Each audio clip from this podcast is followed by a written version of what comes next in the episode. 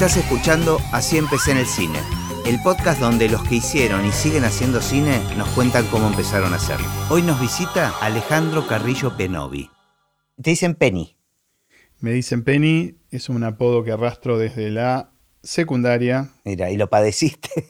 Sí, en un momento a los 24 años, yo, eh, pasaron junto conmigo, pasaron eh, a la FUC, eh, dos compañeros míos, hoy diríamos dos compañeros míos de secundaria, nada menos que Bruno Estañaro y Verónica Cura. Mira. Éramos compañeros de, de la misma división del colegio. Y pasamos a la FUC, los tres, en distintas camadas, pero al mismo tiempo y el apodo, eh, digamos, se mudó. El apodo eh, se arrastró de un ámbito al otro, donde yo pensaba que me lo iba a sacar de encima y que me iba a quedar libre de eso, no. Y claro, a la gente le convenía mucho, en lugar de decir Alejandro, que era un nombre más común, le, parecía mucho más eh, accesible.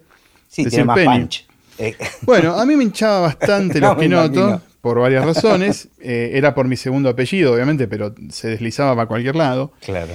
Me preparé psicológicamente para hacer la ruptura a los 23, 24 años. Yo ya estaba laburando en, cine, más que en publicidad. En ese momento era asistente de Miguel Pérez. Y, estaba a punto de, emprender ese camino horrible que es eh, ignorar a la gente que te llama por el apodo, no darle bola. Para borrarlo. Es un proceso muy difícil sacar no, es una tarea épica. Una tarea un épica, proyecto épico. Pero yo me había, estaba, estaba a punto de decir, bueno, voy a empezar. Y estaba, eh, tuve una llamada telefónica con un hombre que me dice, bueno, sí, eh, hola, ¿qué tal? ¿Quién habla? Alejandro. Ah, mucho gusto, Alejandro. Viste, yo ya sacándome, ¿no? Soy Alejandro. No, bueno, estuvimos como, no sé, 10 minutos charlando. Y el tipo en un momento me dice, no era el mismo productor con el que después voy a eh, terminar el tema, pero e, e, este tipo me dice, bueno, pero yo en realidad quería hablar con Penny. Ah, soy yo. Dijiste, bueno. Entonces, asumámoslo. no, ese fue un momento donde yo me lo asumí, pero el, momento donde me cambió la actitud fue cuando estaba justamente con un productor, pero ya eh, cara a cara. No me puedo correr con quién fue y me dijo, o yo le dije, no, no, pero me voy a sacar el apodo. Lo mismo que te podría decir a vos, ese apodo ya no, corre más. El tipo me mira y me dice, eh, ¿cuántos editores que se llamen Alejandro hay? Y yo revoleo los ojos y digo, Alejandro Alem, Alejandro Parisou, Alejandro Broderson.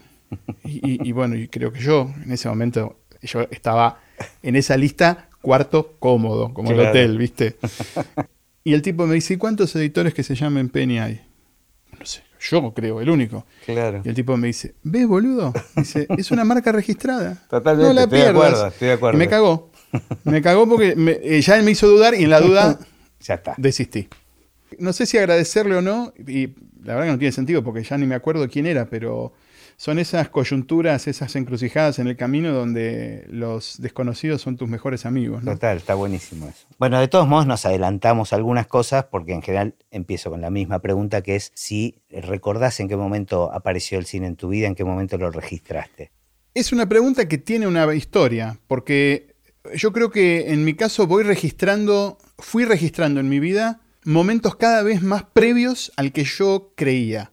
Ah, mira. Ah, es que en realidad hay uno que es muy claro, que tiene que ver con mi padre regalándome una cámara de video a mis 15 años en el año 87, 88. Mi viejo estaba eh, separado de mi mamá y entonces eh, siempre las culpas de los padres que están ausentes a veces compensaban con regalos. Compensan con algunos regalos caritos y en el 87 tener una VHS, digo, para un pibe de 13 años, no, 15 en realidad, era. era algo que recién aparecía. No aparecía recién, pero era como. Era como chirimbolo, ¿viste? Era como. O sea, era el único del barrio, por decirte así. Era el único de mis amigos que tenía una de él, no la del papá que la podías usar, sino una que el papá le regaló. Era un juguete muy caro. Y entonces este, mi viejo me regaló eso y yo lo empecé a usar. Y hice un video de una vez que fuimos a esquiar con mi familia y unos amigos y lo editamos eh, con un amigo y yo, o sea, con uno de los que habíamos estado, y fue muy divertido. Y después eh, me encontré con Bruno en la secundaria, que éramos compañeros de división, con Bruno Estañaro, y decidimos hacer un programa de video en la secundaria y lo proyectábamos en el microcine Está buenísima, ¿eh? quiero que me, sigas contando esa historia, pero yo me refería más al registro como espectador, digamos, de cine, ¿no? Como los recuerdos infantiles del cine. Esa sí que no la tengo. Yo creo que todos la tenemos un poco difusa. Sí, pero no la tengo caminada esa. No la tengo. Yo sí te puedo decir que recuerdo de pequeño esto. Eh, mi papá, yo tendría cinco años, y mi papá tenía algo que yo después descubrí, o sea, yo tengo el recuerdo, pero no sabía lo que era. Yo después descubrí que mi papá había conseguido que le dieran una Umatic. Y en la casetera Umatic se podían ver, en ese momento le había comprado, o le habían prestado, o le habían pasado, Umatics de Cantinflas, de los dibujos animados de Cantinflas. Había unos dibujos animados de Cantinflas, obviamente sí, sí, Moreno, pero había además un dibujito animado de Cantinflas.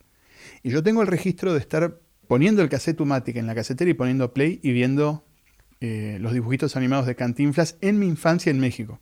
Porque yo nací allá. Ah, mira, no sabía eso. Claro, yo nací en México. Igual estoy pensando, habrá sido un padre separado culposo, pero los regalos que hacía y los intereses tenían algo que ver con esto. ¿De dónde, qué hacía tu papá? nada que ver. Mi viejo eh, es abogado, era funcionario de la administración pública mexicana, era funcionario del gobierno mexicano. Era político, era un cuadro técnico en ese momento. Mexicano, sí. Mi ah. papá mexicano, mi mamá era argentina. La historia es larguísima, podríamos estar cinco podcasts contándote ese entrevero entre una argentina y un mexicano. Vamos a lo que afecta a tu, a tu vida con, el, con, el, cine. Sí, sí, sí. Eh, Después la, sesión de terapia te la tengo que cobrar. Mm, sí, no, y tampoco creo que me convenga a esta altura, porque tengo que volver a laburar. Pero básicamente yo tengo más registro de después cuando me puse a preguntar en qué momento me enganché con el cine, hay una escena que de pronto apareció, eh, yendo para atrás, que es que yo descubrí, mucho antes, como a los tres años o cuatro, descubrí una cámara Bell Howell, una cámara de cine 16 eh, milímetros que tenía mi papá, que obviamente ya no la usaba porque esto era el 76, 77, era una cámara Bell Howell del 50 y pico, que él la, todavía la guardaba como un objeto, con torreta, con torretita de lentes que se podían enroscar y desenroscar, y un día la encontré. Y descubrí que si le daba cuerda, la podía hacer andar en seco, porque no, tenía cámara de película, pero podía usar las torretas de lentes. Me volví loco y me recuerdo a mis cuatro años filmando con la Bell Howell 16 milímetros de mi papá. ¿Pero por qué tenía estas cosas? O sea, ¿tenía un amor por el cine? o... Sí, igual, el mismo amor que podríamos tener todos, pero mi papá tiene una historia muy simpática, eh, personal. Eh, mi abuelo, el papá de mi papá, lo nombraron embajador itinerante de México en distintos países de, eh, del mundo árabe, concretamente. Entonces, mi papá estuvo en Istambul, qué sé yo. Y todo ese viaje, que es que cuando lo nombraron embajador itinerante a mi abuelo, eh, mi viejo tenía 15 años, en el 55, 56, y fue con mi, con mi abuelo, y se llevó su camarita. Claro para registrar. Claro, viajar en. Viajar, o sea, viaje, registremos. Y vos sabés que todo ese material aparentemente está perdido. Ah, qué pena. Qué pena. Pero la cámara quedó, le pregunté si la cámara sabe dónde está. No sabe dónde está esa cámara, que es mi objeto iniciático y es donde yo puedo trazar hacia atrás mi, enganche con, con el cine. Y no tanto como un espectador. Creo que es significativo. Creo que mi conexión con el cine es mucho más desde esa perspectiva infantil de lo mágico. Y creo que por eso sigo, por eso estoy editando, un poco porque soy más de, del juego lúdico del armar que del juego analítico del espectar.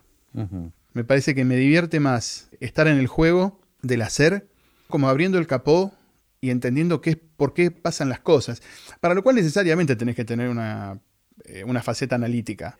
Pero me parece que el drive, el, impulso, viene más de lo lúdico y de lo curioso y de querer saber cómo funciona, mucho más que del, placer de espectar. Y me pasa hasta el día de hoy, yo leo libros de crítica y me aburro profundamente. No me conmueven las exploraciones intelectuales sobre el cine, en líneas generales. No lo digo con orgullo, ¿eh? Lo digo sí, porque si los, un déficit. de alguna manera los lees. Sí, o sea, porque son insoslayables, pero o, no, algunos ni siquiera. Yo digo, hay una anécdota muy graciosa que es que me tocó editar con Sergio Wolf, El color que cayó del cielo. Sergio es del palo analítico. Sergio es, un, monstruo. Sergio eh, es un erudito. Y el running gag nuestro en la isla de edición es. Bueno, porque como en la película tal, ¿la viste? Eh, no. ¿No viste la película tal?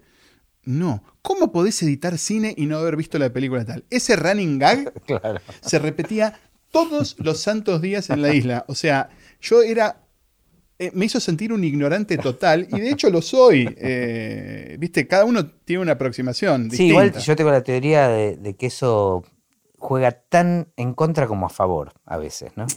Es como todo. Somos, somos, somos el producto de todo lo que hemos vivido, lo que vimos, lo que leímos y de lo que no leímos, de lo que no vimos, lo que no vivimos, ¿no? Es pero bueno, es muy gracioso confrontarte con, esa, con esa parte que no es la que vos dominás y sin embargo, eh, creo que Sergio y yo nos, queremos mucho.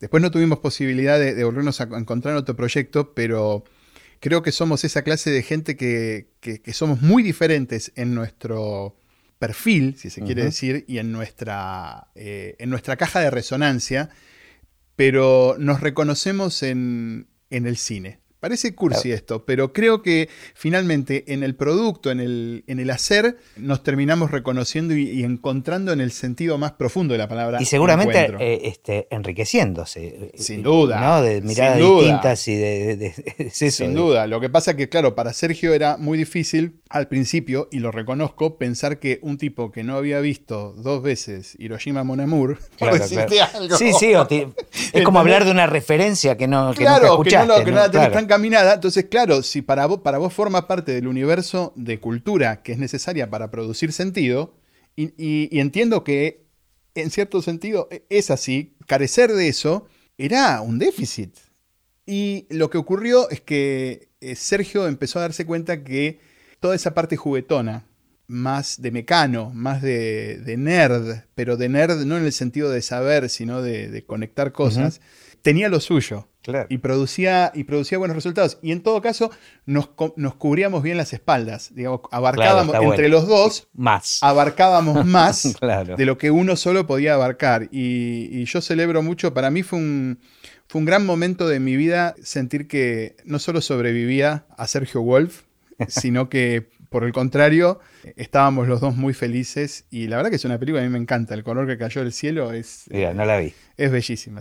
Es un documental, un documental de aventuras. Este, es una de las mejores experiencias que tengo eh, editando documentales. Bueno, retomemos entonces ahora sí, desde la escuela secundaria haciendo programas. ¿Eran, eran unos programas, eran como una especie de, tineleada bardera, que agarrábamos la cámara, hacíamos entrevistas, le cambiábamos la pregunta. Están en internet, mira, los subí. Están, si los buscás, se llaman El Rey Tuerto y, y Cuobadis. Y están todavía los bloques, porque un día encontré los cassettes. No de todo, porque se perdieron muchos. Los digitalicé y los subí y están ahí subidos y, ah, están. Y éramos, a ver, era desparpajo, era como muy tinélico. Lo cual en ese momento Tinelli tampoco, no era, no era tan eh, conocido. Y obviamente el piberío la flasheaba colores. Claro, Cuando poníamos a un preceptor o al jefe de preceptores y le poníamos una pregunta inventada, pero un mecanismo totalmente burdo, era poner a un pibe diciendo, discúlpeme, regente, ¿hay casos de sexo entre docentes? Y el tipo decía, sí, sí, respondía el tipo, eh, se han registrado casos entre los docentes. pero bueno, ya el montaje empezaba a tener como y, pero un El montaje no el montaje protagónico, o sea, si hay algo, o sea, eh, y el cinema, no, bueno, está bien, pero digo, eran muy chicos, estaban jugando, vos podías jugar desde otro lugar sin acudir tanto al recurso del montaje. Pero acá es casi protagonista, por lo que me estás Y había de todo, pero sí, desde de pique. Es que es muy divertido otra vez. Si vas a jugar con el cine y no, no, no tengo duda. Y no vas a montar Digo, una de las, de las, primeras facetas lúdicas de tu aproximación a la construcción cinematográfica es el montaje. A menos que seas un crack y que puedas hacerlo en, una, en un plano secuencia, con lo cual ya sos eh, un Mozart, sos un prodigio. Claro. O sea, el verdadero prodigio sería poder conseguir esa clase de impacto a los 18 años sin montaje. Completamente. Digo, o sea, listo, es el Mozart del cine, que es lo que muchas veces decía eh, Coppola dice, yo sueño con el día que aparezca un, pibe de 15 años con una camarita y, haga eso. Lo que empieza a quedar claro es que, a diferencia de la música, es más difícil producir prodigios infantiles. De la misma manera que no hay novelistas infantiles prodigio. Sí, son procesos como más, de perspectiva. Necesitan una cierta perspectiva que es imposible adquirir en un proceso mucho más concreto y directo que es como es la música, donde el acceso a lo sensible directo. está, está mucho más cerca. Esto hacer películas es la cosa más difícil del mundo, es la cosa más difícil del mundo. Yo creo que viene eh, ciencia de cohetes, neurocirugía y después, largamente después, el cine. O sea, básicamente es eso. Claro. Pero bueno, hay gente que no es consciente de eso y se anima a dirigir y todo y, está muy bien. Pues sabes que me pasa entrevistando a muchos directores, en general muchas veces tiendo a repetir preguntas por una cuestión de limitaciones mías. Cuando le digo qué parte del proceso es la que más disfrutan, y te diría que el montaje, yo sé que muy a pesar tuyo seguramente. No, no, por el contrario. Pero que el montaje es, es como uno de los momentos de mayor felicidad. Pero ¿sabes por qué, no? Porque es la vuelta a la recuperación de control. Claro, total. El rodaje es la pérdida del control y es simular que todo lo que está fuera de control en realidad está bajo control. Y para eso el director o la directora insumen una energía bestial para señalarle al resto del equipo que, no, está todo bajo control, ¿eh? está todo bajo control. y es toda una estructura de representación, porque en realidad está todo fuera de control. Y finalmente, cuando llegas al montaje, los fotogramas son los fotogramas. Claro. no se mueven. los fotogramas no se mueven. los fotogramas están ahí, no cambian. No, hoy, hoy dejaste un fotograma y mañana es el mismo fotograma. Y así todo es infinito lo que se puede hacer con eso. Sí, también eh, no es tan infinito. Justamente ahí está, ¿no? el truco. Pero es mucho más controlable, es mucho más íntimo un director o una directora se pueden exponer en ese lugar con mucha mayor tranquilidad y pueden controlar muchísimo más el proceso de decisión que en el rodaje se volvió por momentos incontrolable. Entonces volver a tener, volver a estar en familia con tu material y con un amigo o amiga, que es la editora o el editor, que van a estar ahí eh, ayudándote a parir a la criatura, porque además, eh, esto supongo que no lo sabes y esto te va a gustar, que es la etimología de editor. No la conozco. Ah, esto es un trademark, desde que lo aprendí lo repito como loro, pero, pero porque garpa, eh, viene de un verbo en latín que es edere. Y edere quiere decir dos cosas, tiene dos acepciones. O la tradicional, que es publicar, por eso tenés casas editoriales, eh, una edición de un libro, eso es publicar. Y la otra, la otra acepción de eh, edere es dar a luz. Mirá. Por lo tanto, un editor es un partero o una partera. Y entonces estamos ahí para alumbrar a esa niña o a ese niño que es la película del director. Me dejas pensando qué lugar tiene el músico. ¿Seríamos con anestesistas? No, no, no. Está buenísimo prolongar. Eh, yo creo que ahí no, es parte del trabajo de parto. Es parte del, equipo, de del equipo sí, Sí, es parte del trabajo de parto. Está muy bien la idea de un anestesista porque a veces la música eh, opera eh, aliviando, aliviando sobre todo en el sentido de, descargando ciertas cosas a otro espacio sensorial, ¿no? Sí, o cargándolas. O cargándolas, pero opera aliviando, repartiendo el laburo. o sea, reparte un poco el laburo. Porque para, digo, sin la música, la verdad que narrar eh, sin música es como salir a pelear una pelea con una mano atada atrás, ¿viste? Eh, la música es un recurso que además está muy bastardeado porque también eh, es muy pesado, como la música es muy contundente. es muy fácil hacer mal uso. Es, muy fácil pasarte, incluso cuando estás trabajando con directoras y directores y estás poniendo música, como editor uno pone música, y a veces se plantea la duda, che, pero no es mucha música. Yo siempre digo lo mismo, pero en la mezcla tenés el botón de mute. Total. En el mejor de los casos, agarrá, apretá mute. Quiero decir, es una brutalidad lo que uno dice.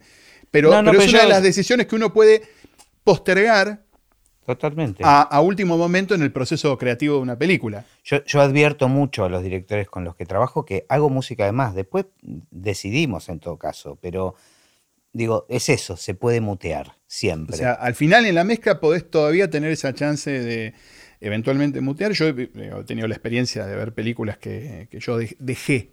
Bueno, sí, que yo dejé en un estadio donde había eh, música en determinadas circunstancias y el día del estreno encontrarme con zonas. Eso les pregunto mucho. Con desierto, ¿viste? Decir, ¿qué pasó? acá lo dejó seco. Y a veces eh, está buenísimo, como siempre. Primero te tenés que recuperar la sorpresa porque uno también se acostumbró a que, la música estuviera ahí operando. Y a veces decís, está bien, ¿eh? Sí. Bueno, es, eso es interesante porque es esa distancia que te permite poder ser más objetivo con esas decisiones, ¿viste? Porque es eso, te, te terminás acostumbrando. A mí me, lo que pasa que, bueno. Depende, depende para qué hayas usado la música como editor, en mi caso. Sí, si usaste la música como un sostén estructural de lo que estabas haciendo y de pronto te lo volaron, no, es como decir, obviamente. ¡Eh, agarrate del pincel! Pero a veces tenés, sorpresas interesantes con eso, ¿eh? Ah, sí, bueno. Lo que pasa que en general en el proceso de estar haciendo la música de una película, que en general es una de las últimas etapas del proceso, no tenés mucho la posibilidad de contar con ese tiempo de distancia.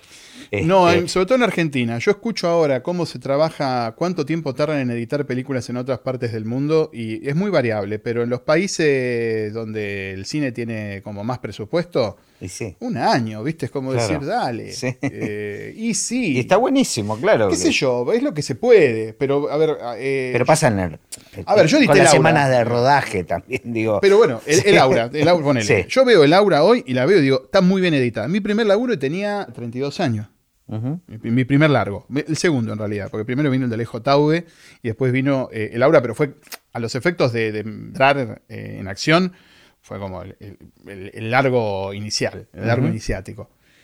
Y yo lo veo hoy, me parece que está buenísimo. Entonces, la pregunta de montaje, me parece que está muy bien de montaje.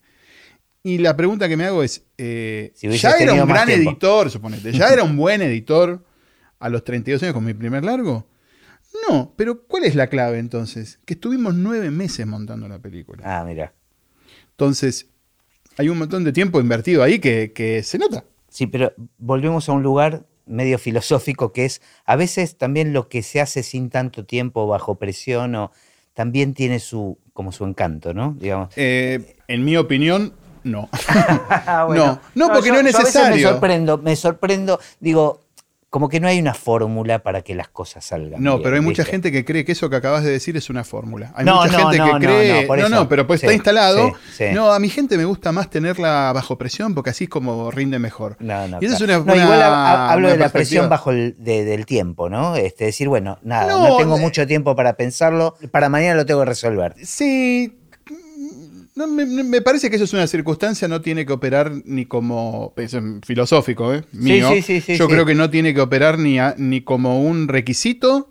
Estoy de acuerdo. O sea, que si, si se da así, trabajamos con esas circunstancias, pero, pero cuando yo veo que viene la mano diciéndome, no, no, a mí me gusta un poco la presión, ¿viste? No, Digo, no, no, servite vos, yo paso. No, no, no, simplemente lo que pasa es que pensé que cuando, cuando, estabas contando esta anécdota, este, pensé que tenía que ver con que no tuviste tiempo y que a pesar de eso te gustaba. No, al revés. Ah, de hecho, Fabián, Fabián Bielinski, en un momento me agarra y me dice, yo voy a hablar con Pablo Bossi, le voy a decir que me ponga un, que me ponga un deadline, porque yo puedo estar acá editando otros nueve meses o sea, tardaste tanto por Fabián mismo. Porque Fabián, no, a Fabián no lo querían apurar. Y está muy bien, porque estaba bajo mucha presión de otro tipo, Fabián. Era su segunda película, era Después de una muy exitosa. muy exitosa, y él tenía el síndrome de Eterna Sonrisa de New Jersey, la de Sorín, que, había tenido tantos problemas, su segunda película después de la película El Rey. Y Fabián la tenía muy presente. Mm. Y tenía, le tenía pavor, porque no solamente la de Sorín, hay un montón de anécdotas y Fabián tenía todas las anécdotas, Fabián conocía todas las anécdotas. Entonces conocía 18 mil millones de casos de segundas películas que habían sido un fracaso después de una primera película genial. Y entonces se aterraba de estar en ese lugar y estaba bajo muchísima presión. Mirá vos como, mirá vos lo que son las cosas que nada que ver, ¿no? Que es su segunda película. Y es un peliculón. Y es un peliculón, este, a pesar mío. pero, entonces no le, no le pusieron límite de tiempo, tenela cuando la saques.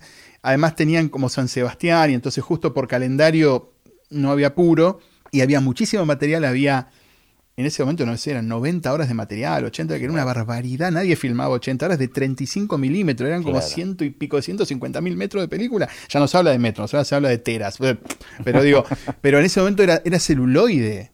Claro, había contado con todo eso después del éxito que había hecho. Y estaba filmada a dos cámaras. Imagínate montar una película a dos cámaras de Fabián Bilinski, donde yo al principio arranco el proceso y le digo, Fabián, bueno, eh, me vas a marcar las elegidas. Le hace. Me vas a acotar. Me vas a acotar el campo operatorio, ¿no? Y Fabián, obviamente, que era más pillo que no sé, con una sonrisa en la cara me dice, no te preocupes, Penny, yo te voy a marcar todas las elegidas, pero vos igual las vas a ver todas.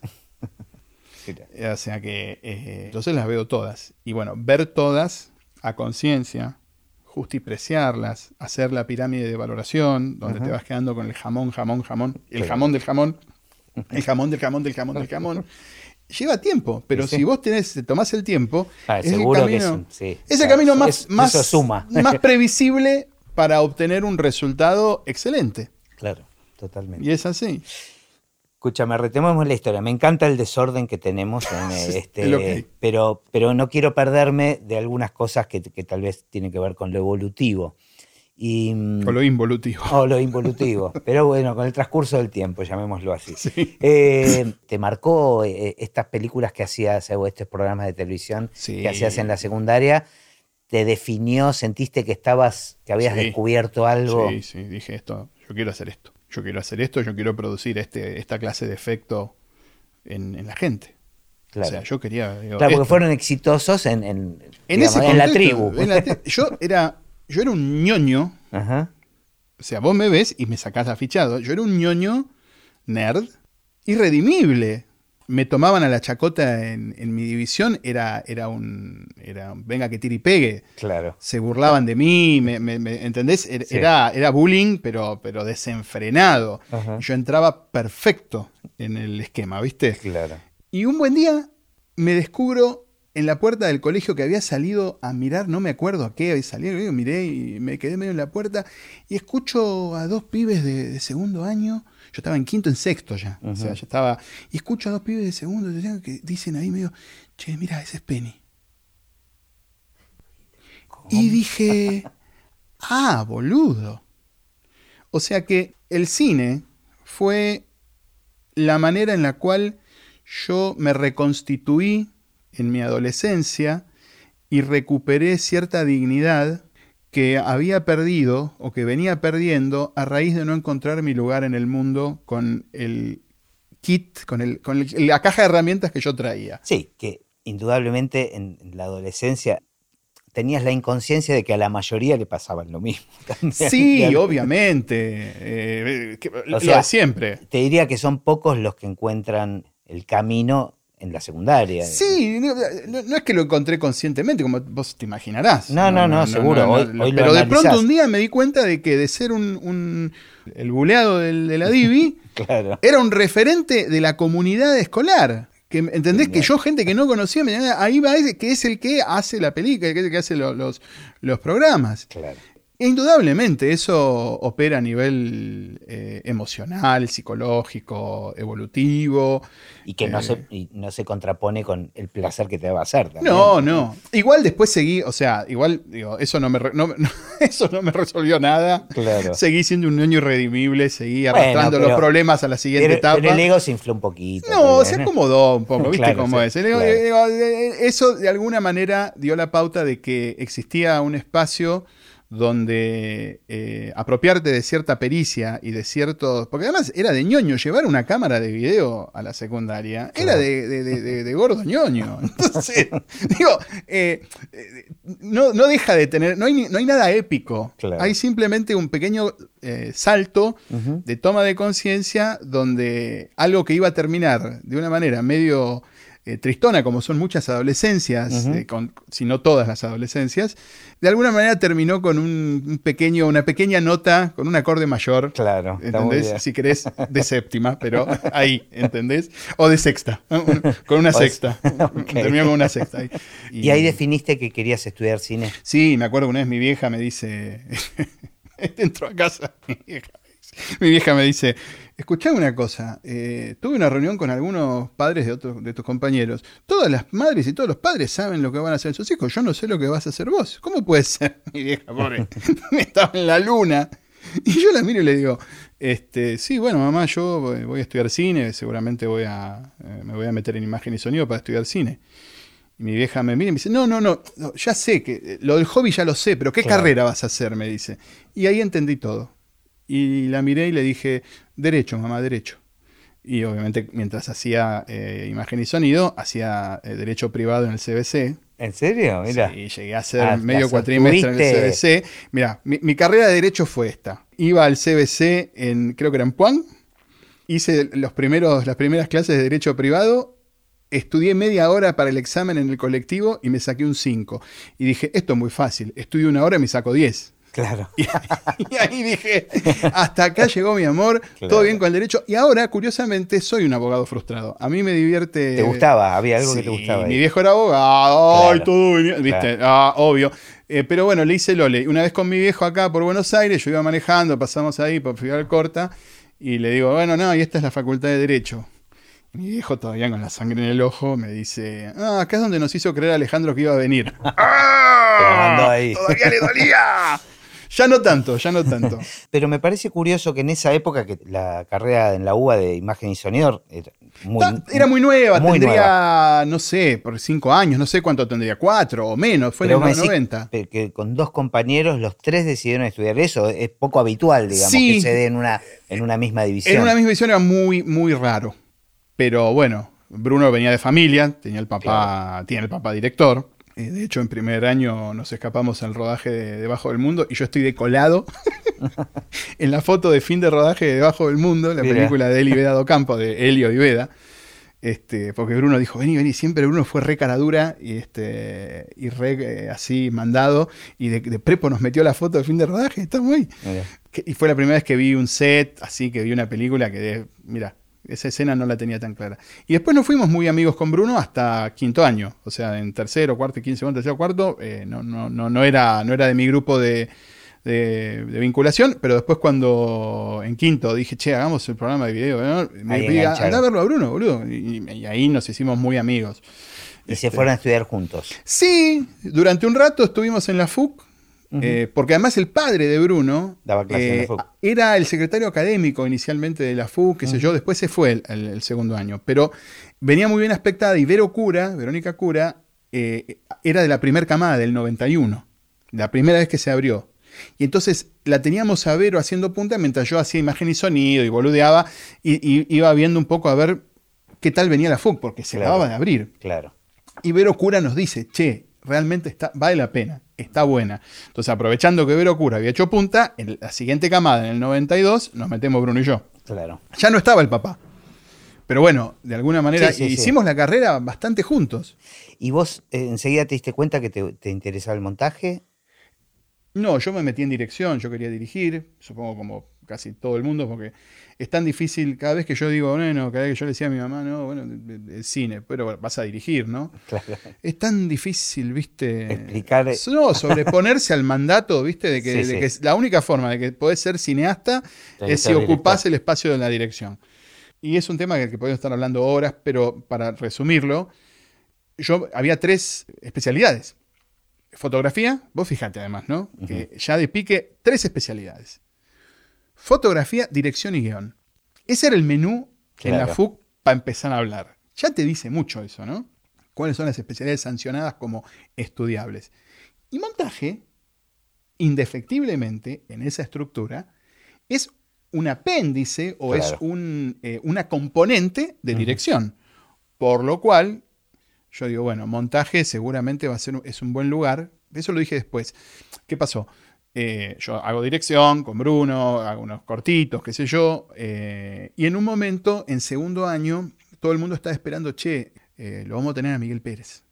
Yo había pasado todo un año, el primer año de la FUC, con un montón de docentes, qué sé yo. La docencia en cine es cosa complicada. Y te lo dice uno que está por recibirse de, docente. de, cine, de, profesor de cine.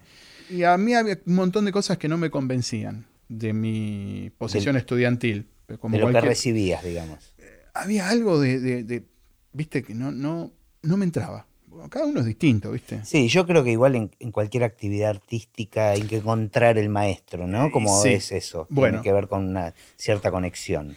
Y el tema es, yo creo que está antes el maestro que el montaje en mi, en mi vida. Mm, es decir, yo en el segundo año de la FUC, todo el mundo decía, no, va a estar, tenemos montaje con Miguel Pérez, tenemos montaje con Miguel Pérez. Ya venía con un aura de, figura, sí, de, de expectativa.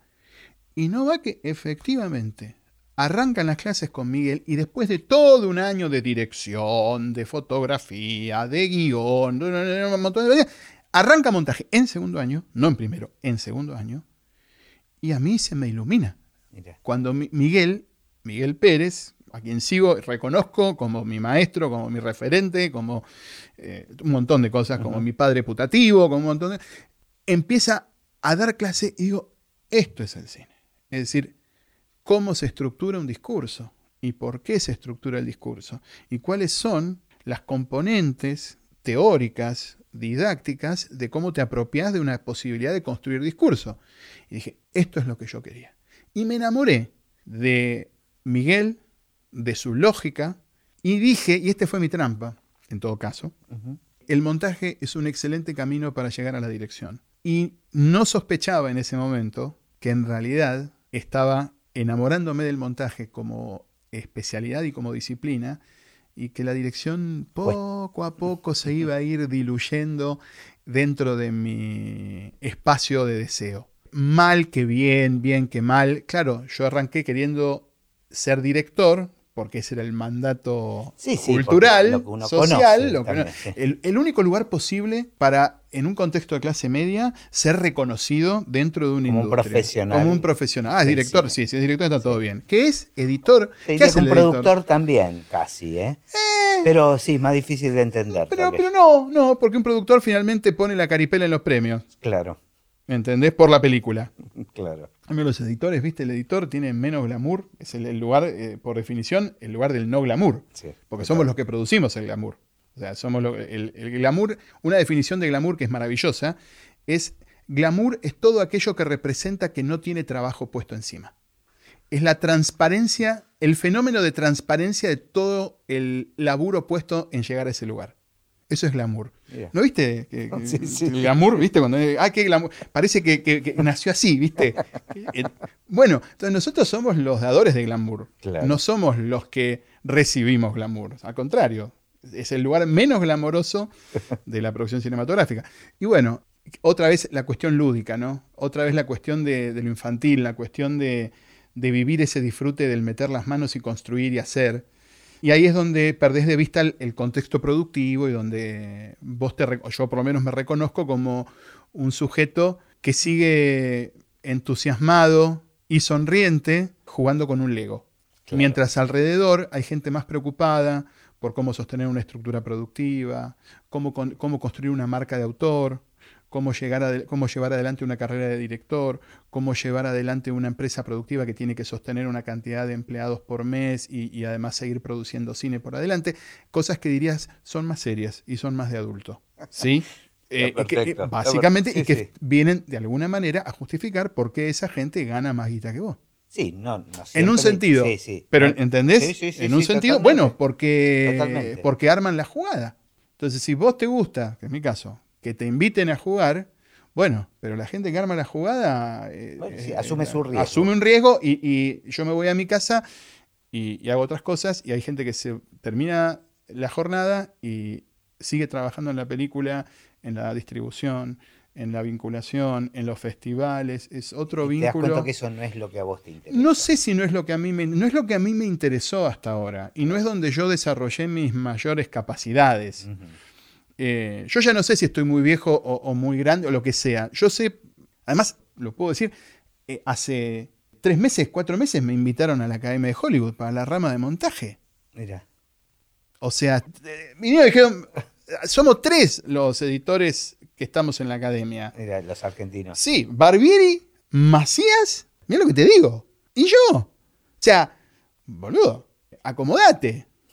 O sea, viste, es muy, es muy dinámico. No sé qué hay en el futuro, pero sin duda editar, porque lo hago además muy bien. y te sigue gustando. Me sigue Y si no, si no me gustara, no lo podría hacer bien, porque justamente como mi abordaje es un abordaje lúdico, donde me sacás lo lúdico, se me nota enseguida. Donde me sacás, donde, donde lo convertís en, un, en una unidad de negocios, que lo es además. Sí, bueno, vivís de eso. Porque vivís de eso. Pero donde, donde, donde lo descascarás, o al revés, donde lo descorazonás y lo dejás solo como, como, una, como una estructura vacía, no te sirvo más, ni para espiar. De todos modos, eh, me imagino que, eh, digamos, estudiando eh, estas carreras, tuviste que pasar por distintos lugares, digamos, por, hasta que encontraste que tu lugar era el montaje. No, en realidad fue toda una excusa. Lo del derecho fue, a ver, son los deals que uno hace cuando es adolescente para dejar tranquila a la familia. No, no, no, pero me refiero a estudiando este, imagen y sonido. no, eh, eh, imagen y sonido me metí en el CBC y me pasó como tanta otra gente, que después de que me hicieron dibujar los bancos del taller de Proyectual 1 en planta, vista y corte, y los alfajores en planta, vista y corte, dije, no, eh, eh no es cinema. O sea, no, no, no, cero. O sea, todo bien. Digo, si vos me preguntás, desde un punto de vista hoy didáctico, lo que yo sé, me parece excelente que un estudiante de cine tenga conocimiento proyectual. Fundamental. Fundamental. Hoy. Hoy mirando para atrás. Pero en ese momento, desde la cuestión del deseo, el CBC te expulsaba porque no te ponía por delante un aliciente que te hiciera ver un camino de llegada hacia el cine desde el CBC. Lo veías muy lejos. Lo veías como muy separado, olvídate. Y la FUC, en cambio, por eso la FUC se llenó, te daba el cine de entrada. Claro. Entonces, olvídate, era, eh, no, podías competir. O por lo menos yo así lo sentía. Y además. Pero en la FUC mismo no tenías que dirigir. Este, sí, tenías tus curriculares. y yo, de hecho, dirigí un corto. Eh, mi, mi, primer corto en la FUC fue elegido en un CIPAR y llegó a Única en la República Checa y gané mi primera una medalla de bronce en Única. Ah, mira que. Que la tengo todavía ahí. Lindo estímulo. Sí, y yo dije, ¡ah! Entonces voy camino a dirigir. Escúchame, si mi primer corto que hago en la FUC, de Querusa, le, le, escúchame, en un CIPAR, que ni siquiera fui a un CIPAR, lo mandó la FUC. Y ganó en un CIPAR y un día fui a retirar a hablar con Marcelo Césped y Carmen Desguarín. Y Marcelo, bueno, los conocí ahí, después nunca más lo vi en mi vida, salvo la segunda vez CIPAR. Y, y, me dieron el diploma y me felicitaron. Viste, veían a una nueva esperanza, no sé, ¿entendés? ¿Viste cómo es? Y después, bueno, ya es como decís vos, ya es una cuestión más de terapia. Eh, averiguar qué fue pasando ahí no viene al caso. Pero lo que sí viene al caso es que me encontré con Miguel. Viste, como dice Leno, la vida, la vida es lo que te pasa mientras haces planes. Dicho de otra manera, y pensándolo desde esta perspectiva hoy, acá, ahora, si yo hubiera dirigido, ¿estaría ahora en la Academia de Hollywood?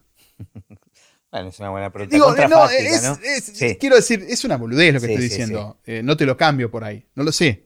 Tampoco lo sé, porque finalmente ahora digo tengo, tengo una familia, me estoy recibiendo de, profesor. Es otro, armé otro set, ¿viste? Es como armar un set. No, pero me parece que lo interesante es eso, es como de repente un modelo, alguien conecta con vos y te conecta con algo, ¿viste? Sí, y además yo era un pibe que eh, mi papá, eh, yo tenía un padre lejano, un padre obviamente ausente, y Miguel eh, es un tipo que le encanta adoptar hijos, es muy, es muy paternal.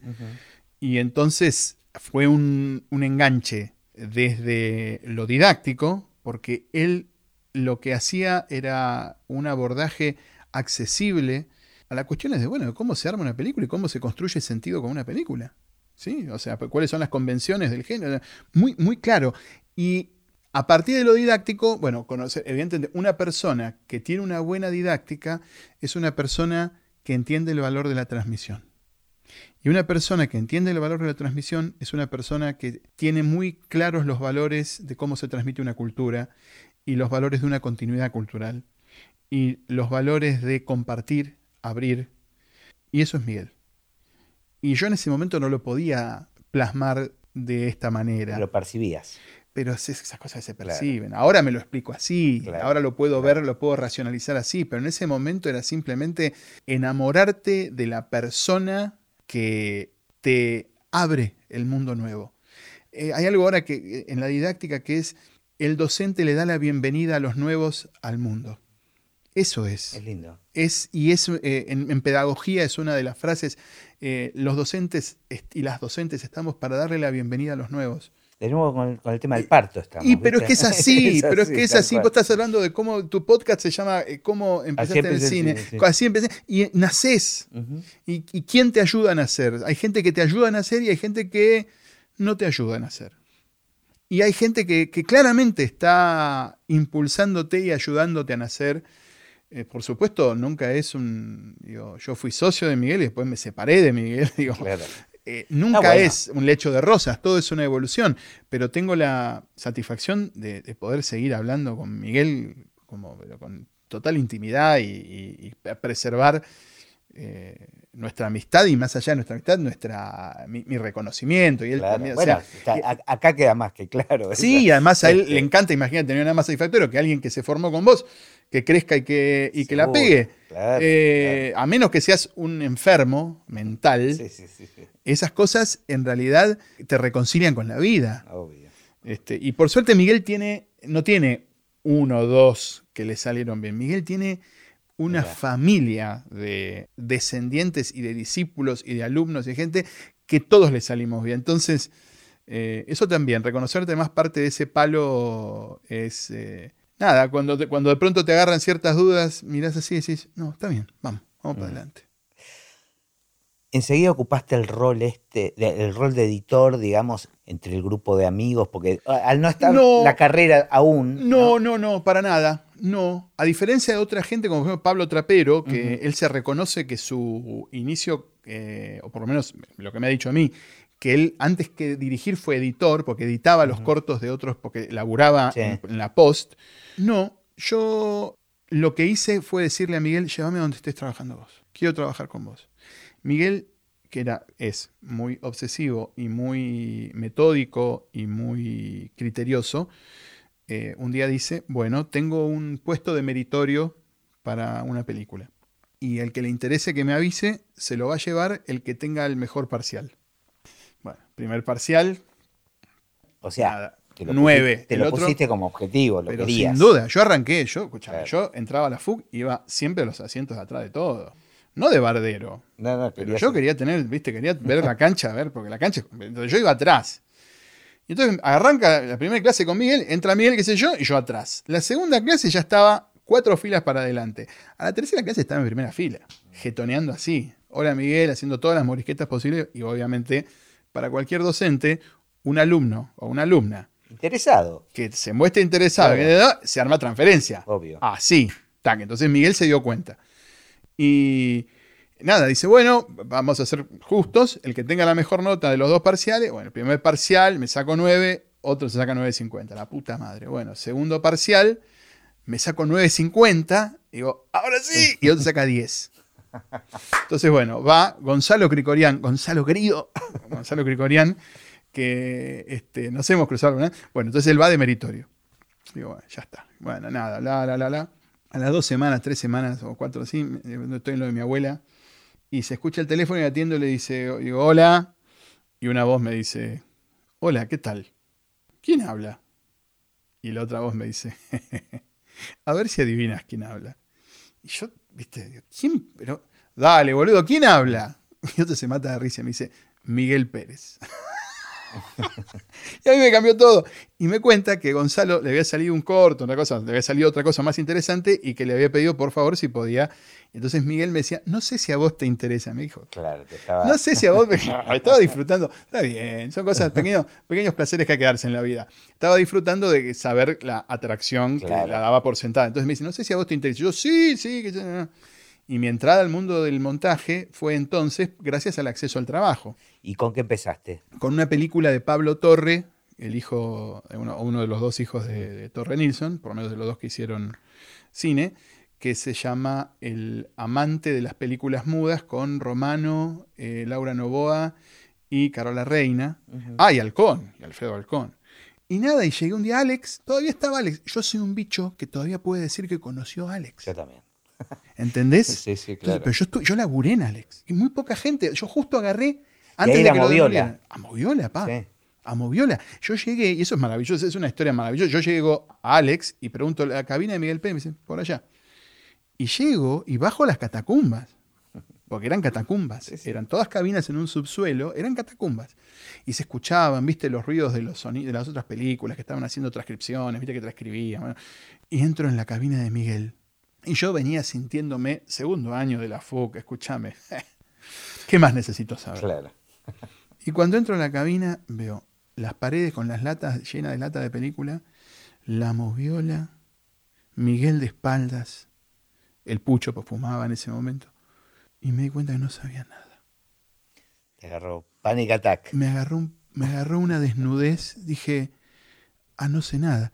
Y entonces Miguel, que supongo que no era la primera vez que hacía esto con un pichi, me mira y me debe haber visto la cara porque no me lo olvido más, la sonrisa. Me dice, deja la mochila ahí, deja tu campera ahí colgada. Me dice, vení, agarra la tijera. Imagínate, una sala de montaje, agarrar una, agarra una tijera. Entonces yo agarro una tijera que había un escritorio ahí y lo miro. diciendo, ¿y, y, ahora me dice, ¿ves ese taquito de papeles? Y miro, el escritorio están los taquitos de papeles de colores, ¿viste? Los taquitos de papeles sí, me dice, cortan papelitos. Y, entonces, y él sigue laburando. Y yo agarro un pucho de papel, agarro la tijera y me acerco a él y le digo, perdón, Miguel, lo codeo así con la mano y le digo, eh, ¿de qué tamaño? Eh, ¿Así? Y Miguel me dice, sí, sí, un poco más chico, un poco más chico. Entonces empiezo a cortar papelitos. Entonces, mi primer acto profesional en el cine, en cualquier cine, fue cortar papelitos. ¿Para qué eran los papelitos? Los papelitos eran para poder identificar todos los rollitos de descarte que estaban en el canasto. Y entonces Miguel, una vez que corté los papelitos sin saber para qué eran, me dice, agarré una lata, abrí la lata. Bueno, ahora vas juntando todos estos rollos de descarte que están en el canasto y anda anotando los pietajes en el papelito y poner el papelito dentro del rollito y el rollito dentro de la lata. Respiraste. Sí, respiré y al mismo tiempo me di cuenta de que mi lugar en el mundo era cortar papelito y hacer numeritos y hacer rollitos. Era un hábil humano. Claro. Pero, ¿y sabes qué fue lo más gracioso? Que mi permanencia en la película iba a ser temporaria, por dos semanas como meritorio. Y a las dos semanas, Miguel me dijo, te quedas una más, y después me quedé el resto de la película. Y no me olvido más que el asistente de Miguel, porque yo era meritorio, el asistente de Miguel me dice, ¿sabes por qué yo le dije a Miguel que te quedes? Porque haces muy bien, tenés muy buena letra, haces muy bien los números, se lee fácil. Mira. Y ahí te das cuenta que por pequeño que sea tu rol, cuando lo haces bien, lo haces pensando en el otro además, porque yo no, escribía para mí, yo escribía para que otro cristiano o cristiana pudiera abrir la lata, en este caso la asistente de Miguel, y para ella era maravilloso abrir la lata y ver los números nítidos, le resolvía la vida. Entonces, nada, todo es jugar para, jugar para el equipo, ¿viste? Pero bueno, en ese momento no lo sé, yo hacía los números bien porque era lo poco que tenía que hacer, cortar papelito y anotar numeritos. Pero conozco mucha gente que seguramente en el mismo lugar subjetivamente hubiera medido lo lejos que está eso de ocupar el lugar central y hubiera dicho esto no es para mí. Claro. Y yo no dije en ese momento esto no es para mí. yo dije estoy acá. Es un muy buen tip. Pero estás ahí, estoy y estás acá, escuchando, hoy estoy oliendo, mirando lo que está pasando. Oliendo, sobre todo el olor, el olor, no, el olor al acetato, ese olor no volvió pero, pero, y el olor a pucho. Miguel fumaba parisien, no paraba, pagaba uno con otro. Era, yo llegaba a mi casa y me bañaba porque tenía un olor a pucho. Mi mamá me decía, ¿tenés olor a pucho? ¿Estuviste fumando? No, fumo a Miguel. Y yo fumaba con él, obviamente, sin fumar. Bueno, son esas cosas que a veces yo creo que hay muchas de esas situaciones donde realmente sentís que esto no es para mí. Y, y hay que bancarla, tal vez. O no, no sé. O no. No, no. O, esto no es para mí, no es para mí. Pero en ese momento me ganó, yo creo que el recuerdo del, del motor a cuerda de la cámara Belan Howell y esa moviola de Miguel que cuando iba en play para adelante decía guau, guau, guau, guau, y cuando iba para atrás decía wichi, wichi, wichi, wichi, wichi, guau, guau, guau, guau, guau, wichi, wichi, wichi, wichi, wichi. Era una interchine vieja. No, pero... Lo puedo usar después esto para Foley. Sí, claro, por favor. Pero es que no me olvido más. Porque lo sonoro, el espacio sonoro de una moviola, para el que estuvo ahí y vio lo que es un objeto mecánico, electromecánico, bueno, para mí, yo tengo como uno de mis grandes orgullos haber podido hacer, aunque sea una película de meritorio puramente con moviola y celuloide. Y después, ¿en qué momento? Porque me decís que la primera película que editaste fue Laura. Eh, sí, después hice mucha. O sea, yo fui asistente de Miguel, asistí a Miguel durante cuatro, cinco, seis años. Tengo como siete películas como asistente, junto con mi coequiper, que es Lorenzo Bombici, que era Lorenzo Bombici. Se las, asistíamos una y una o entre los dos, nos repartíamos el laburo. Éramos como los dos pichis de Miguel.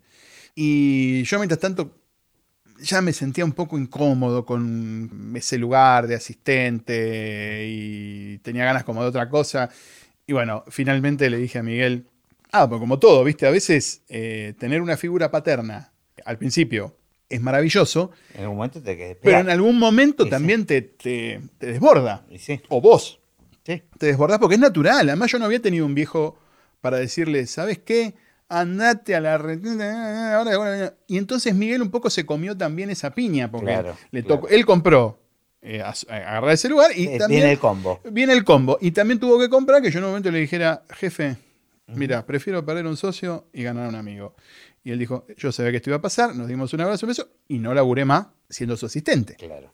Porque yo era asistente de Miguel Pérez, ese era el lugar que yo tenía, y hacía asistencia de edición para Miguel. Y empezaba a editar alguna, algún comercial. Y el nuevo socio de Miguel, que hoy es como mi hermano, que es César Custodio, vio que yo ya estaba suelto y me dice, che, están buscando editores para publicidad en Tríada, en la productora Tríada, de Diego Cantor, etcétera, etcétera.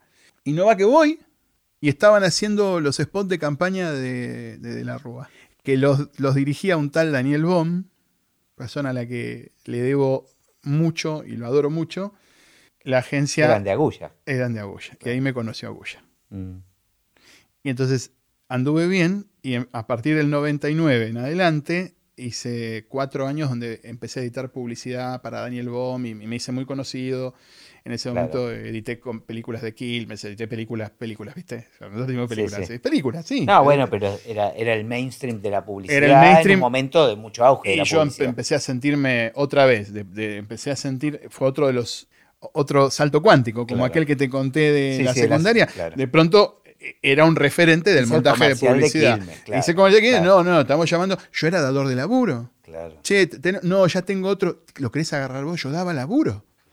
Pero no agarraba un maldito largo. Querías hacer. Y estaba podrido. Yo quería hacerlo porque además todavía estaba esa cuestión de que el largometraje eh, era como finalmente el reconocimiento, era, era como otro sistema y, yo venía de ahí. Sí, sí. Yo venía, te habías preparado para eso. No, pero además venía de laburar en largometrajes. No es que yo entré haciendo publicidad. Yo había asistido a Miguel en largos, no en publicidades. Entonces, para mí, el, digo, yo había visto cómo, cómo se desarrollan varios proyectos de largometraje. Entonces, mi sueño era, era editar largo. Claro. Y bueno, en una de esas publicidades lo conocí a Bielinski y de alguna manera, de la misma manera que hice con, con, con Miguel, traté de conquistarlo. Porque eh, se ve que se me jugaba el, pase al largometraje. Lo intuías. Claro, porque digo, lo primero que pensé cuando dijiste el primer largometraje que edité yo fue El Aura. Digo, qué jugado para un tipo que viene de un éxito tremendo, como fue Nueve Reinas, su segunda película, y edita con alguien que no editó. Absolutamente. Pero. lo voy a reconocer toda la vida hasta el día que me muera. No, bueno, pero por otro lado, vos no venías de cero, digamos. Este, no, yo no venía de cero y además venía de editar mucho con él. Claro. Y de confrontar con él. Yo creo que la vez que, supe que me hacía amigo de Fabián fue cuando me animé a plantarme y decirle en un momento, en, medio de un montaje de una publicidad, Fabi, ¿qué pasó con el final de Nueve Reinas? Contame porque, digo, la película es impactante, pero el final tiene un problema. Y Fabián, fíjate, son esas relaciones que podés construir solamente en esa intimidad y en esa construcción de confianza. Y Fabián me contó los problemas que había tenido con el final, y yo creo que desde el momento en que yo me animé a plantarme y a mostrarle cuáles eran mis argumentos para eh, cuestionar el final de Nueve Reinas, yo también le estaba diciendo, Fabi, tengo los cojones para hacer esto. O sea, yo no tengo ningún problema. Y si doble o sencillo, doble. yo también tomé riesgos ahí. Y creo que me premió la vida porque Fabián ahí se dio cuenta de que yo era un gran partener. Y la última vez que lo vi a Fabián, que fuimos a cenar a Chiquilín después que él ganó todos los cóndores de, Nueve Reinas, salvo el de montaje. ¿Pero de Nueve Reinas o de No, perdón, de, Laura, perdón, de Laura. Eh, después de ganó todos los cóndores de Laura, salvo el de montaje, ese no lo ganó. Entonces yo me arrimé y le dije, che, te equivocaste de editor, nos cagamos de risa. Y él un poco como consuelo me dijo, vení, vamos a comer juntos a, a Chiquilín. Y tuve el privilegio de ese día de gloria de él, con su cóndor. Y fue tu despedida con él también. fue mi despedida y él me despidió con unas palabras que eh, fue el mejor regalo, fue mejor que 10.000 cóndores y 4.000 academias y lo que vos quieras, que es que cuando nos despedíamos con Cristina, su mujer, él le dice a Cristina, yo le tiraba tomas y él me devolvía escenas. Qué lindo. y me lo dijo, y lo dijo casi como, ¿entendés? Lo dijo. le salió. Lo dijo sabiendo la, consistencia de, esa declaración. Y nos abrazamos un montón y se fue a Brasil y se murió. Bueno, pero un lindo inicio. Y sí, ese, él me puso en el radar. yo le debo mi carrera eh, a mucha gente, a un montón de gente. No hay una sola persona a la que le debo mi carrera, se la debo indudablemente a Miguel, indudablemente a Fabián. Y nada, y a un montón de gente que, injustamente no, lo puedo mencionar, pero, pero que cada uno te fue ayudando a nacer. Y de alguna manera también las elecciones que uno, que uno va haciendo, porque hacías mucho foco en, en donde querías aprovechar una oportunidad. Es que no se me daba, no se me daba y cuando la vi, ahí sí puedo decirlo sin ponerme colorado y sin hacer, sin hacer eh, ¿cómo se llama? Un acto de orgullo. No es legítimo, la verdad que me, era mi oportunidad. Claro, y la Y la agarré y la aproveché y tuve con qué y estaba preparado y Fabián de todos modos se la jugó conmigo. Sí, sí, total. Se la jugó de una manera porque no me conocía nadie. Y esto te abrió el juego, obviamente. Y él lo sabía. Y él me decía, ¿Ya te están llamando? Me decía. No, mira. Él y sí, él pasaba la factura. ¿Cómo no? Me decía, ¿ya te están llamando para trabajar? Yo le decía, y yo se la devolvía, le decía, ¿sabes que no? como, como haciéndole el descuento. como diciéndole, ¿por qué me tendrían que llamar? ¿Por haber trabajado con vos? Este, y entonces Fabián me la devolvía y me decía, ya te van a llamar. Era, era todo a valores entendidos. Este, pero sí, bueno, son esas cosas. Así se construye también una carrera, ¿no? Con, eh, un poco de suerte, te diría, porque la verdad que no es que yo de pronto tuve para elegir, bueno, eh, Campanella, Bielinski. No, a mí, digo, pasaba. Digo, Andrés Fockwell, con el que yo editaba un montón, yo decía, si Andy se larga a dirigir un largo, capaz que me llama para que lo edite. En ese momento, porque yo editaba un montón con Andy en ese momento. Igual, tal vez no, sé, a mí me pasa, imagino, eh, hay muchas similitudes entre nuestros universos, digamos, ¿no? Eh, tanto la música, el sonido, con. Bueno, estamos en postproducción y hay una cuestión de edición constante. constante. Pero me pasa que tal vez en películas o con directores que tal vez no son tan reconocidos, o películas que tal vez uno ni siquiera las elegiría como espectador, o que incluso las podría catalogar como una película que no me gusta, hay un gran aprendizaje, ¿no? O sea, entonces me interesa eso, por ejemplo. ¿Sentís que hubo casos fallidos, tal vez? Digo, porque también se aprende Son mucho. Son los únicos que se aprenden. Claro, claro. Mira si vas a aprender de cuando te va bien. Cuando te va bien no aprendés, cuando te va bien cosechás, cosechás logros. Digo, cuando te va bien es fantástico porque es lo que necesitas para seguir pensando que esto vale la pena. Pero los grandes aprendizajes son de las piñas que te va dando. Está buenísimo. Pero es la, pero es la verdad, la única, la única forma de aprender es mandándote cagadas. Por eso, digo, sería muy difícil para mí ahora decirte, bueno, en ese sentido, te voy a mencionar casos. No, no, claro. Digo, sería hasta no, yo te, no, yo te podría mencionar, pero, pero casos de errores míos, qué sé yo. Eh, yo no, no tengo una trayectoria impecable. Y, muchas de las cosas que después corregí fue también por aprender y por sentir el peso de, equivocarte. Eh, no respetar los lugares de, de una directora o una directora, no saber adaptarse a una mecánica de laburo. Además eso, ¿no? Cada director es un universo tan distinto, ¿no? Tan... Yo te diría que uno de los placeres indudables de la posición de editora o de editor tiene que ver con la posibilidad de conocer en profundidad a un montón de directoras y directores. Que si yo hubiera sido director, yo hoy no tendría la posibilidad de haberme aventurado con otros directores en esos universos. Claro. Yo eh, de pronto puedo decirte que, tengo ahora más o menos que son 24 o 23 largos, no sé. No es ni mucho ni poco, es una, es una buena trayectoria. Eh, y en esos 25 podría repasarte los 25 si los tuviera en una lista y indudablemente de cada uno de esos proyectos eh, yo salí profundamente enriquecido, baqueteado, más baqueteado, menos baqueteado, pero hay mucha variedad. Yo lo que le agradezco mucho a mi vida profesional es que he podido abrevar en muchos géneros diferentes. Que en mi trabajo hay documentales, hay ficción, hay ficciones mainstream, hay ficciones indie, Igual tampoco tenemos una industria que te permita quedar etiquetado, ¿no? porque esto podría también leerse. Uno va agarrando lo que puede. Sí, es decir, no es que, no es, y además no es una industria que dice, ah, no, bueno, es un editor de westerns.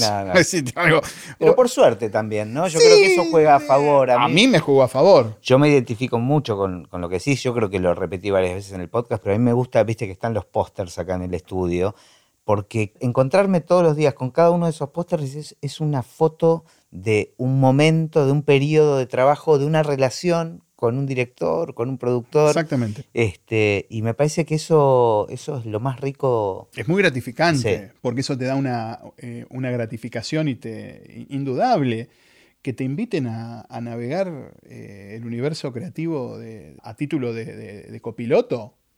¿Viste? Que te den, que te den, que el capitán o la capitana se paran en el puente y te diga 30 grados a estribor. Y vos agarrar el timón y girar 30 grados a estribor y decir, pero el timón lo agarré yo un rato. Sí, sí, el barco es de él o de ella. el barco es de ella. Pero un rato el, timón lo tenés. Y en todo caso la dificultad es cómo aprender a no creerte que el timón es tuyo. Por un lado, por otro eh, lado, sugerir. bueno, hacer ese, ese mundo esa colaboración que, con cada director y con cada director es diferente y además es muy heracliteano, es muy de Heráclito. Nunca editas dos veces con la misma directora o con el mismo director. Y, lo mismo, el director nunca edita dos veces con un mismo editor o editora. Digo, es muy heraclitiano. Y, eso va, va, moviéndose porque los directores también evolucionan de una película a la otra y no te vuelven a llamar. Sí. y no te vuelven a llamar y tenés que sobrellevar. Y vos decís, ¿por qué? Y vos decís, ¿qué habrá pasado? ¿no? ¿Qué habrá pasado que no me volvió a llamar?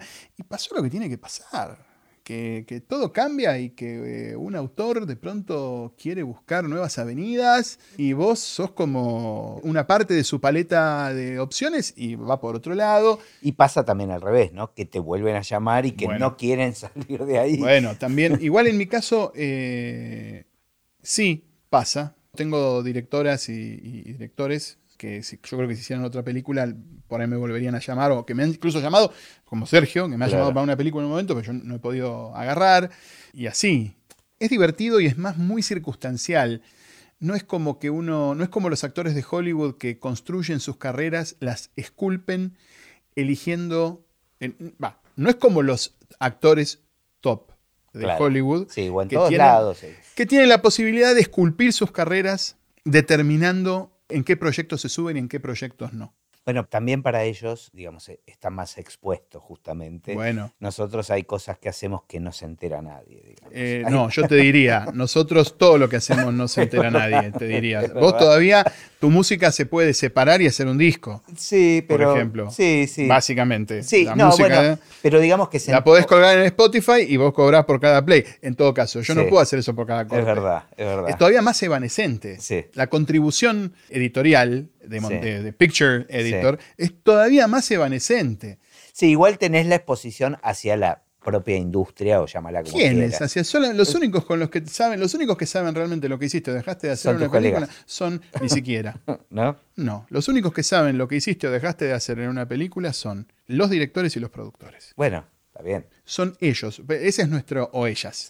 Ese es nuestro acervo de, donde, donde queda depositado sí, el conocimiento. Y cómo se va construyendo nuestras carreras. Sí, bueno, y nuestros colegas, cuando, obviamente, con los colegas podés hablar y te vas hablando y vas conectándote, y además hay espacios como la SAE, qué sé yo, las asociaciones, donde vos vas aprovechando esos lugares donde justamente lo que te permiten es abrir vasos comunicantes entre colegas y tocarnos un poco la pelota y decir, che, bueno, ¿qué ¿Qué te pasó con tal director, con tal directora? ¿Cómo hay que hacer? Y además todos conocemos las reglas de juego. Quiere decir que todos hemos sido adoptados por una directora o por un director y, al mismo tiempo abandonados. No sé si abandonados, pero digamos. Eh, Soltados, digamos. O no, no, yo no diría soltar, digamos, en un momento no, no, no fuimos, no, estuvimos en el draft. Claro. No, nos hicieron el pick, porque fueron por otro lado. Entonces, una vez que ese circuito ya lo viviste dos o tres veces, una vez que tuviste ya tres golpes de freezer, ya el cuarto golpe de Freezer ya, ya lo entendés. Está bien, está todo bien, digo, no, no hay.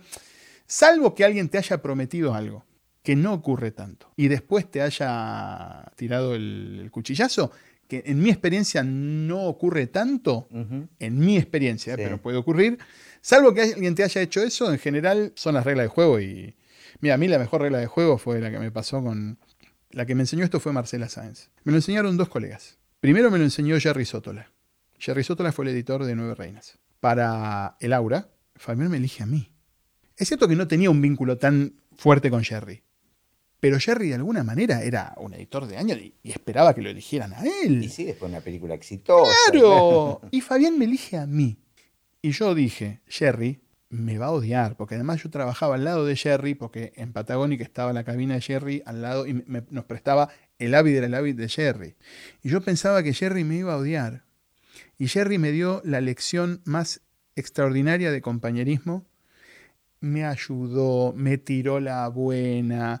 Nunca se pasó de rosca, nunca me hizo como... ¡Eh! Siempre me dio a entender que había un poquito de, herida narcisista, pero nunca me la enrostró a mí, ni nunca me jugó sucio a mí, nunca lo proyectó y yo ahí dije, puta loco, que esta es la forma, porque tampoco lo quería disimular, lo, lo, vivió y, me enseñó cómo, cómo avanzar con eso. Y la otra persona que pasó algo muy parecido, cuando se muere Miñona y toman el proyecto Patagónico, lo toma con Darín, La Señal. La, película, la última película de Miñona iba a ser La Señal. Él fallece y retoman el proyecto Darín y Odara, que uno iba a ser un asistente, el otro iba a ser uno, el, protagónico, deciden terminar, ellos la película. deciden terminar ellos la película como un homenaje y también, bueno, para aprovechar toda una estructura productiva que estaba terminada y que, digo, si no, si no se cortaba ahí. Entonces, bueno, productivamente también eso era un tema. Y deciden avanzar con eso para no dejarlo inconcluso. Y Darín y Odara mantienen todo el mismo equipo técnico, que había planteado eh, Miñona, salvo un puesto, montaje, que la iba a hacer Marcela Sáenz, pero me dicen, queremos que la hagas vos. Y armando la SAE, armando la asociación en una reunión, está Marcela. ¿Vos nunca te habías cruzado con sí, ella? Sí, ya nos conocíamos. Las conocíamos de hace mucho. Marcela es como mi, tía, mi madre, como, ¿entendés? Es una referente, es la, una, de las editoras y, yo era Pichi y ella venía a editar a Pulso, la empresa de Miguel, y era como, uy, Marcela Sáenz, ¿no? Y además es, muy divertido. Marcela es. Marcela es una cosa de locos. Bueno, está claro que la adoro, ¿no? Bueno, entonces, y la adoro más por esto. Marcela me encara y yo no, no podía decir nada. Y me dice, che, yo ya sé lo que. Así que eh, vas a editar la película de Danín. Y yo me dicho, vos no, no digas nada. Y yo me hago el boludo, digo, no, no, yo no, no, no. Y Marcela me dice, dale, dale, mira que yo ya lo sé, así que conmigo no digas. Y me quedo así y le digo, sí. Y, Marcela me mira así y me dice, no te preocupes, te odié un ratito nomás. Está bueno, claro, total. ¿Entendés? Está buenísimo. Y, o sea, y esa para mí, esas son las grandes lecciones. Era, tiene doble valor. Vale odiarte, Claro, vale, un poquito. Vale, porque somos. ¿eh? pero al mismo tiempo no se me acaba el, el, juego, no se me acaba, no se me caen los anillos, te lo puedo decir de frente. Y cuando me dijo eso, eh, es otra forma de darte la bienvenida al mundo también, ¿no? Total, total, está A su modo. Bueno, para darle un cierre, en algún momento tenemos que hacerlo. ¿Qué pensás del futuro del cine? Eh, que me tiene que dar de comer, básicamente. Lo más importante es eso. Es una buena pregunta y muy difícil. No, no, no el cine no, tiene fecha de defunción, no la veo, no lo veo así. Entiendo que es muy dramático hablar del Gotterdamerung, el ocaso de los dioses, y consignarle al cine una muerte, y entonces ser los últimos detentadores del arte en su. No, dale. Digo, si igual vas a tener que vender cosas, vas a tener que penetrar culturalmente en los mercados. O sea, y todas esas son cosas que el cine sabe hacer, lamentablemente. Es como la guerra. ¿Cuándo se va a terminar la guerra? Es lo mismo, la guerra no sé. El, amor, el cine, la guerra y los impuestos no se van a terminar nunca. Entonces, en todo caso, lo que puede haber es que los impuestos ahora no tenés que ir a un banco a pagarlo, ahora lo pagás por internet y bueno, y ahora es lo mismo. Pero todas las artes que hacen que vos te sigas conmoviendo, mirando. Y entendiendo, un, un rectángulo de luz. Para verte vos. Para, claro, todo, todo eso, porque finalmente lo que uno Siempre le digo a, los alumnos que tengo que eh, uno tiene que respetar el contrato, que es que si vos estás poniendo a una persona a que mire un rectángulo de luz durante una hora y media, durante una hora, durante lo que sea, le estás pidiendo todo. Le estás pidiendo, dame toda tu atención. ¿Y vos a cambio qué vas a poner? ¿Qué vas a poner a cambio vos para devolverle lo que te está dando esa persona? Tenés que poner todo. Tenés que poner todo y más. Entonces, mientras siga habiendo ese deal, Mientras siga habiendo gente dispuesta a poner adelante del rectángulo de luz, dentro del rectángulo de luz, todo, va a haber gente que va a seguir queriendo mirar ese rectángulo de luz. Donde empeces a. Donde le saque la pata a la selladora, ahí se acaba. Pero no, no, no va a pasar. Me encanta, me encanta que cerremos con esto. Buenísimo. Gracias. No, a usted, jefe, gracias.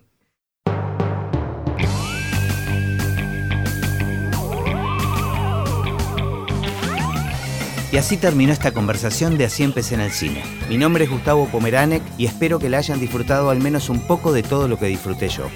Recuerden que se pueden suscribir para escuchar todos los episodios que vamos subiendo en asíempecéenelcine.com. También nos pueden buscar en Apple Podcast, en Spotify o en cualquier otra aplicación de podcast. Los espero en el próximo. Chao.